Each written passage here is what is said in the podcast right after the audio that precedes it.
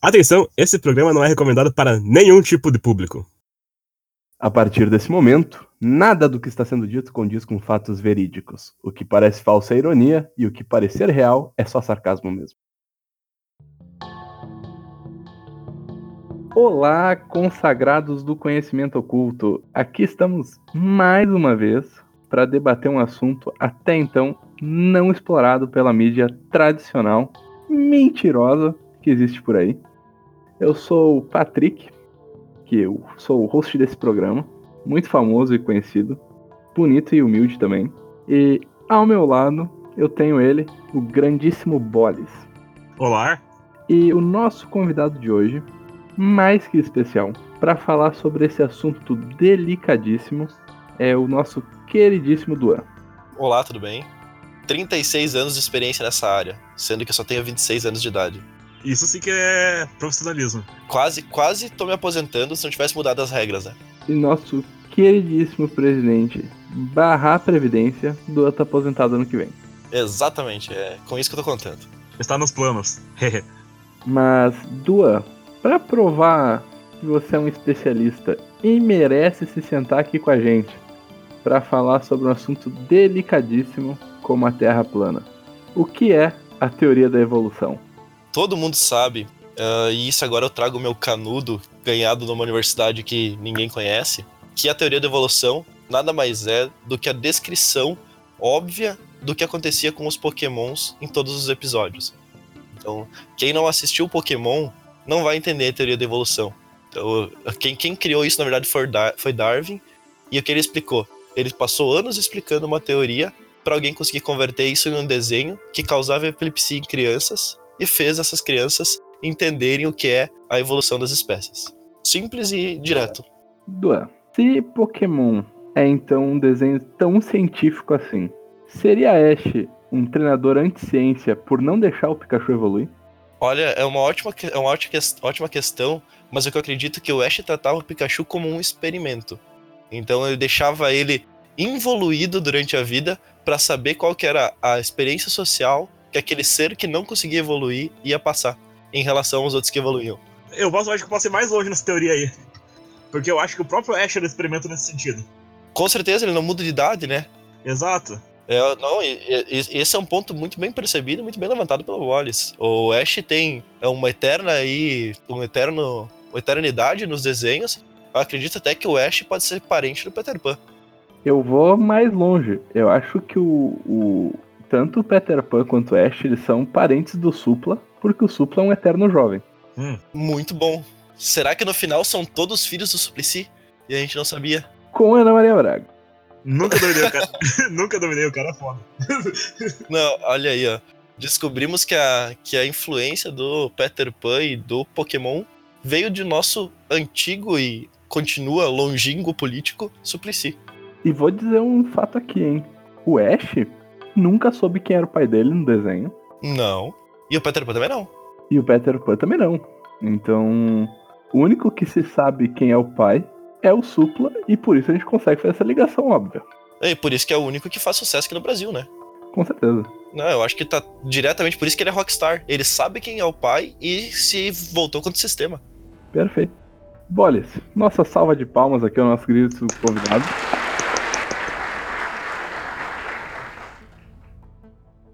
Então, entrando no tema, que hoje nós viemos aqui para falar, ou melhor, para responder uma grande dúvida das pessoas, que é: a Terra é plana?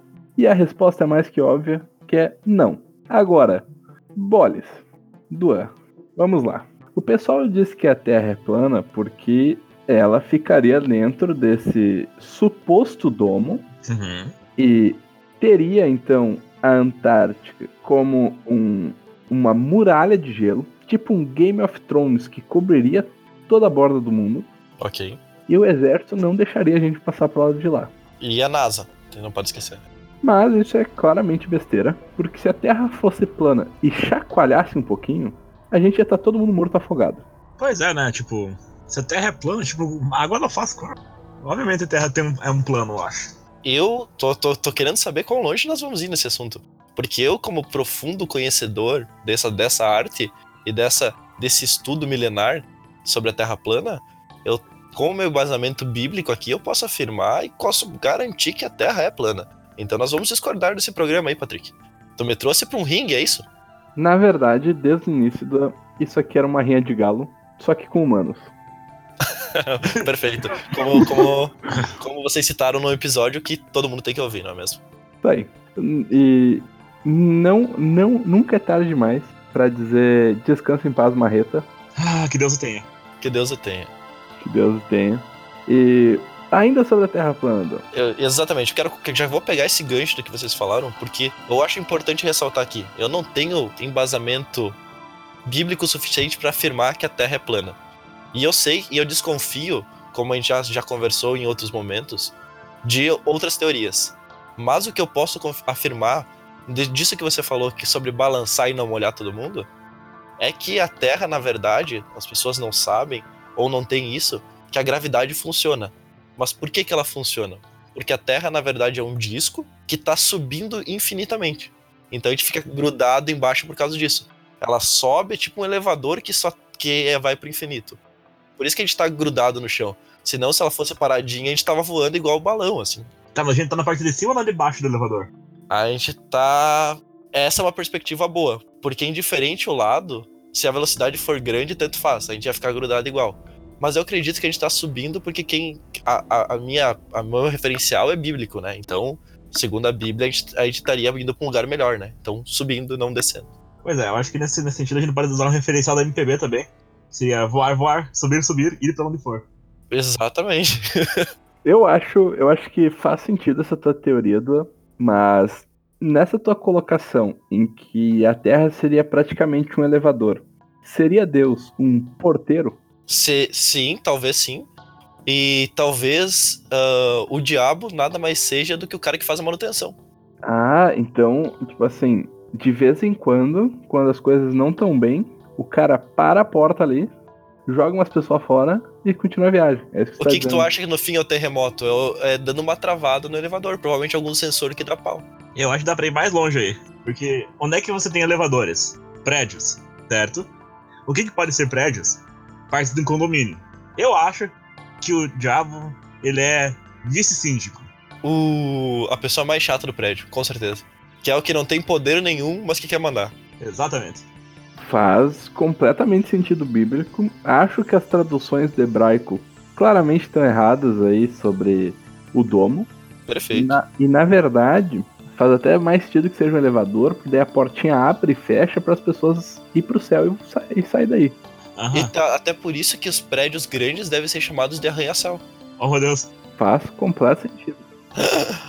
Revelações aqui. Mas apesar de fazer sentido, Duan, eu tenho que discordar de você aí, porque, na minha opinião, a Terra é claramente um donut. Hum. Por quê? Porque no formato do donut, você pode ver que o recheio ele caiu um pouquinho. Então faz sentido aí com o pessoal que está dizendo que tem aquecimento global. ah, aquecimento global nada mais é do que o chocolate derretendo. Exato, às vezes, às vezes o, o glacezinho escorre pelo meio e ninguém sabe para onde vai. É o que está acontecendo por aí. Perfeito. E o ciclo do, da noite e do dia nada mais é do que o Sol e a Lua passando pelo buraquinho do donut sem parar. Um do lado do outro. Ah, como uma eterna suruba, se a gente for parar pra pensar. É isso. Mas agora a minha pergunta aqui sobre o Donut. Hum. Quando o sol passa pelo meio do buraquinho do Donut pra, pra criar o dia, ele não acaba queimando a rosca? Os cristãos não estão prontos para essa revelação, Boris. Acredito que não, e eu acredito que a gente tá trazendo aqui informações que podem fazer com que a gente se acorde com um revólver na testa, não é mesmo? Duan, se você tivesse que criar um ser agora, do nada, mulher ou homem, Ah, minhoca. com certeza o que é os dois. Que se reproduz sozinho e se vira. Por que criar, depende- criar dependência? Não, cria um negócio que se reproduz sozinho e segue o baile. então, se dependesse de Duan, só teríamos minhoca no mundo. Exatamente. Pra que ter que escolher? É, uma terra adubada é uma terra feliz. Exatamente. Boris, tua teoria. Então, todas as teorias que vocês falaram até agora fazem sentido, certo? Uhum. Mas eu tinha uma teoria que eu vou jogar na roda agora, que é a teoria da Terra Torresmo. Ok, continue. Então, o universo é um grande bar. Tá. A Terra percorre esse universo de maneira aleatória e ela tem o formato de um torresmo. As chuvas nada mais são do que derramamentos de cerveja acidentais. E o Sol e a Lua nada mais são do que uma lâmpada de teto e um pedacinho de salame. Então. Deixa Porque eu acho que nada. se- Calma, calma, calma. Eu vou- Só deixa eu concluir. Ok. Porque eu, acho que, porque eu acho que nada mais explica a aleatoriedade do universo do que um bar, cara. O universo é confuso demais pra não ser uma mesa de bar. Ó, perfeito. Eu, eu acho que até é legal, porque nessa perspectiva nós encontramos um segundo emprego pra Deus. Se for parar pra pegar nas três teorias, a primeira, Deus é o quê? O cara que cuida do elevador, o porteiro. Na terceira, ele é nada, nada além do que um barman. É aquele amigo que tu diz, ô, amigo, pss, vem cá. Ele é o cara que tá carregando uma bandeja e a terra é essa bandeja que tá sendo carregada. Ah, então faz, faz completo sentido, Du, porque como é que você chama o garçom no bar? Você diz, o meu patrão, o Exatamente, meu esse ponto. consagrado.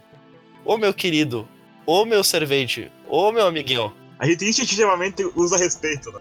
Sim, com certeza. A gente, é, e, e ele, no caso, ele serve a nós. E Deus serve ao homem em certos aspectos. Deus tá ali, criou o mundo pra nós, da mesma maneira que o garçom tá ali pra oferecer um mundo de libertinagem pra nós numa noite, não é mesmo? Bebidas e excessos. Eu confesso que eu estava agarrando a minha teoria com ambas as mãos e agora eu acabei de soltar ela.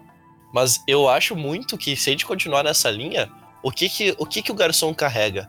O garçom carrega, não carrega um disco. O garçom carrega o quê? Uma bandeja. Hum. E isso que é importante, a bandeja tem a beirada para não cair as coisas, da mesma maneira que a Terra. A gente pode voltar e encaixar uma teoria na outra, da qual a gente não tinha percebido. Que na verdade a Terra nada mais é do que uma grande bandeja de coisas derramadas ali dentro. Ah, eu, eu não entendi a relação do torresmo que o Bolis trouxe, mas se a bandeja for feita de torresmo, isso seria uma grande inovação, não é mesmo? É, a minha questão com o torresmo era a questão dos altos e baixos, assim. Porque Ah, se você olhar o relevo do torresmo. Isso, o relevo do torresmo, o relevo da terra faz sentido se você comparar bem. Sim, mas ele pode estar carregando um Donald gigante na mão. Pois é. Ou na verdade, a bandeja ser uma cumbuca. Aham. Uma cumbuca que está subindo em movimento retilíneo uniforme. Ele é um garçom subindo no elevador carregando uma cumbuca. E o que que nós somos nisso, Duan? O, o que, que nós seríamos numa cumbuca? É. Depende da cumbuca, porque aí nós, nós podemos partir por diversos aspectos. Eu acredito que assim, em vez de uma cumbuca que tem o mesmo formato, talvez um pouquinho menos mais aberto, seria um disco para fazer entreveiro. E a gente nada mais é do que pedaços de carnes jogadas num disco para fazer entreveiro. Por isso que aí que a gente, a gente explica a árvore, a gente explica frutas, a gente explica tudo que existe, que nada mais é do que um grande, um grande prato que vai ser servido por um garçom que é Deus, subindo no elevador dentro de um disco. Eu, eu tenho que discordar de um ponto aí, Duan, porque se nós fôssemos todos comida, nós seríamos seres bem mais pacíficos. Então o que que eu quero pôr aqui? Eu acho que, na verdade, nós somos igual ao Beyblades. É, A gente é posto ali naquele disco e quem for arremessado primeiro pra fora morre. Então é Ah, tudo uma legal. questão de sobrevivência e essa coisa do da, da adaptação do mais forte, evolução. Teoria da evolução, que nem nós falamos, Pokémon. perfeito. Até porque a Beyblade, não sei se vocês lembram, mas toda Beyblade tem um espírito próprio. Aquele que faz você, que no momento de dificuldade ele surge pra você ou perder ou ganhar a batalha, não é mesmo? E o dia a dia é um dia a dia puxado, um dia a dia de briga, onde muitas vezes a gente tem que sair girando e bater no amigo, né? E claramente os ateus estavam sempre em desvantagens, porque as Beyblades sem alma iam sempre pra fora. Exatamente, e a Beyblade sem alma não solta faísca. O, todo o desenho mostrou isso pra nós. Isso aí. então, o ateu nada mais é do que uma Beyblade sem alma que não solta faísca. Faz completamente sentido agora. Eu poderia ir ainda mais longe nesse sentido e dizer que é uma luta de Beyblades dentro de uma cumbuca dentro de um bar. Porque às vezes você pensa que o cara que tá jogando as Beyblades, que seriam os deuses talvez, Uhum. Ou os reptilianos, não sei, mas eles jogam as Beyblades às vezes em posições que são muito impossíveis de você sobreviver. Exi- existem Beyblades que não encontram nenhum tipo de obstáculo na vida, enquanto outras Beyblades são jogadas no meio de uma roda punk de Beyblades, sabe? Com certeza. E eu acho que é porque quem tá jogando Beyblades tá bêbado. Não, eu, eu acho que faz todo sentido, porque quando a gente tá bêbado, todo mundo sabe que quando tu deita na cama as coisas ficam girando. nada mais é do que você se encontrando com o seu espírito Beyblade girando no universo. É que na verdade, quando você tá com teus com os teus sentidos entorpecidos, na É, verdade, você não tá com os sentidos entorpecidos. Você, Você tá consegue ver a muito- realidade. Você tá muito mais atento e percebendo essa realidade verdadeira ao teu redor. Canalizando sua Beyblade interior, né? Não, faz todo sentido. E agora que a gente conseguiu chegar nisso, a gente consegue perceber o que é, na verdade, Deus. A gente consegue encontrar a resposta. Porque Deus é esse garçom carregando esse, esse disco de Beyblade, com Beyblade girando, dentro do elevador que também é um bar. Então esse elevador tá subindo infinitamente, Deus tá carregando essa bandeja, e o operador é o diabo.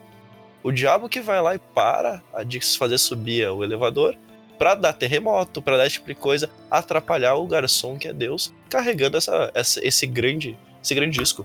Eu, eu tô estupefado aqui. Acho que a gente conseguiu abordar bem essa teoria. E só para encerrar esse ponto, eu gostaria de dizer que um dos grandíssimos deuses desse mundo, o Jeremias, já tinha falado. Foi o cão que botou pra nós beber. Hum. Hum, Já estava nos escritos. o cão é o barman O cão é o barman. e o Deus é o garçom. Isso aí. Nossa. Não, tudo faz sentido agora, Patrick. Eu, cara, eu acabei de canalizar minha Beyblade interior agora pra eu até tonto. Não, é isso que eu acho que a gente conseguiu arranhar a Matrix nesse momento. Com nossas faíscas, nós arranhamos a Matrix. Eu acho que a gente, nós três girando na mesma frequência, tentando encontrar respostas inexplicáveis pra esse mundo que também não faz muito sentido, a gente conseguiu, de certa forma, fazer uma diferença histórica hoje, Patrick. Parabéns pra nós aqui. Gostaria de dizer isso. E, como sempre, é bom ressaltar aí que o conhecimento ele não tá oculto à toa. É muito difícil chegar a essas conclusões. O que eu gostaria de dizer é que eu fico muito feliz de poder dividir o microfone com pessoas de tão alto conhecimento e tão letradas ao ponto de conseguir desvendar os mistérios do mundo em um episódio de 30 minutos.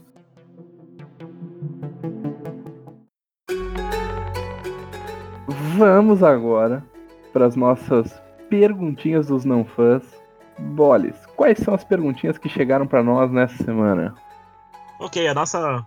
Nosso não fã dessa vez é a Milena. E a primeira pergunta que ela me fez é a seguinte: Se a Terra é plana, como é que o mundo gira vacilão roda?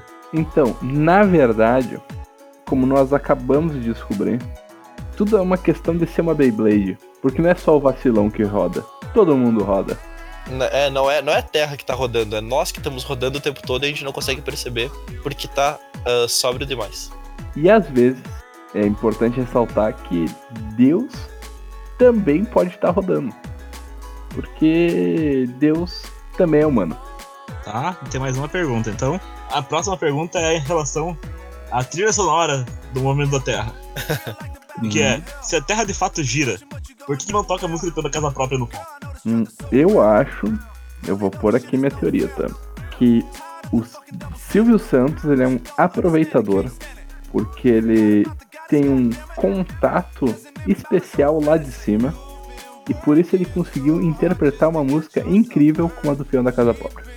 Então, nós não conseguimos escutar aqui porque a bandejinha tá fechada enquanto o garçom carrega, e ele escutou de lá.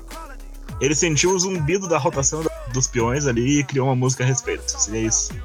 Seria isso. Todo mundo sabe que ele tem, ele tem um contato espiritual maior do que nós.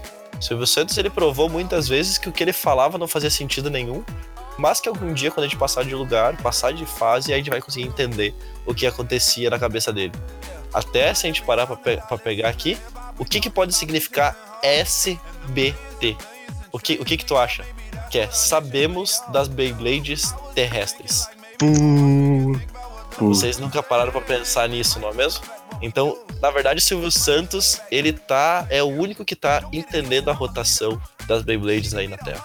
E até faz sentido com toda aquela história dele sair do zero como um mero vendedor de rua aí e conseguir montar uma emissora de televisão. Com certeza. Ter o império que ele tem hoje, não é mesmo? Quiçá, ele é um reptiliano. Eu tava pensando agora sobre a sigla RBS. Eu acho que. eh, Se a gente pode dizer que o SBT sabe sobre as cotações das Beyblades, acho que a Globo também sabe, cara. Ok. R- é que RBS é, nacion... é, é agora foi trocado pra NSC. Talvez eles não sabiam e descobriram agora. Uhum. NSC. Nós sabemos do quê? O que, que eles sabem? Churrasco, porque eles estão no Rio Grande do Sul. É,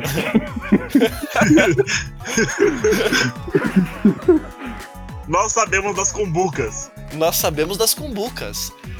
o- Olha só, exatamente, cara.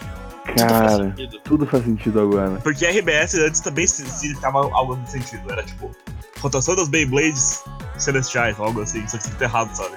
Ok, faz todo sentido. Não, é isso aí. E pra quem não, pra quem não é do, do nosso estado, então a gente tá localizado em Santa Catarina. Aqui é NSC, o nome do canal. Que é a Rede Globo aí no país. Que são globalistas e nós temos que acusar, porque a gente não acusou nesse programa. E antes, antes da gente sair desse, desse tema, eu queria dizer que a própria Rede Globo, que Globo na verdade é uma sigla, porque como todo mundo sabe, não existe Globo, ah, já que a Terra é uma combuca. Então, o que significaria Globo? Você sabe me dizer?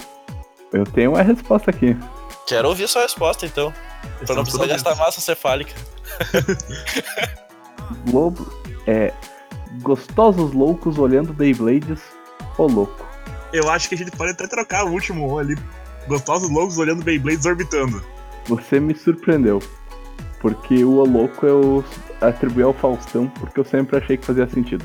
Ah! Ô, louco, meu. Ô, louco, meu. Então aqui nós desvendamos quais são as siglas das principais redes. E Record, todo mundo sabe do porquê se chama Record, né? Essa, essa tá na cara. Isso vem pelo instinto, vem pelo olfato. Consegue entender? Quando você clicava, lembra nos anos 60, 70, para iniciar uma gravação numa fita, num disco, você apertava o botão Record. E o que, que começava a acontecer? Ele começava a girar. Girar as fitas. Nós desvendamos toda uma conspiração das Da mídia nacional. Nós quebramos o código. Agora sim, nós chegamos lá. Chegamos lá. A partir desse momento, nossa cabeça está posta a caça. Teremos que mudar de endereço. Eu vou ir pro Chipre para visitar o Liposo.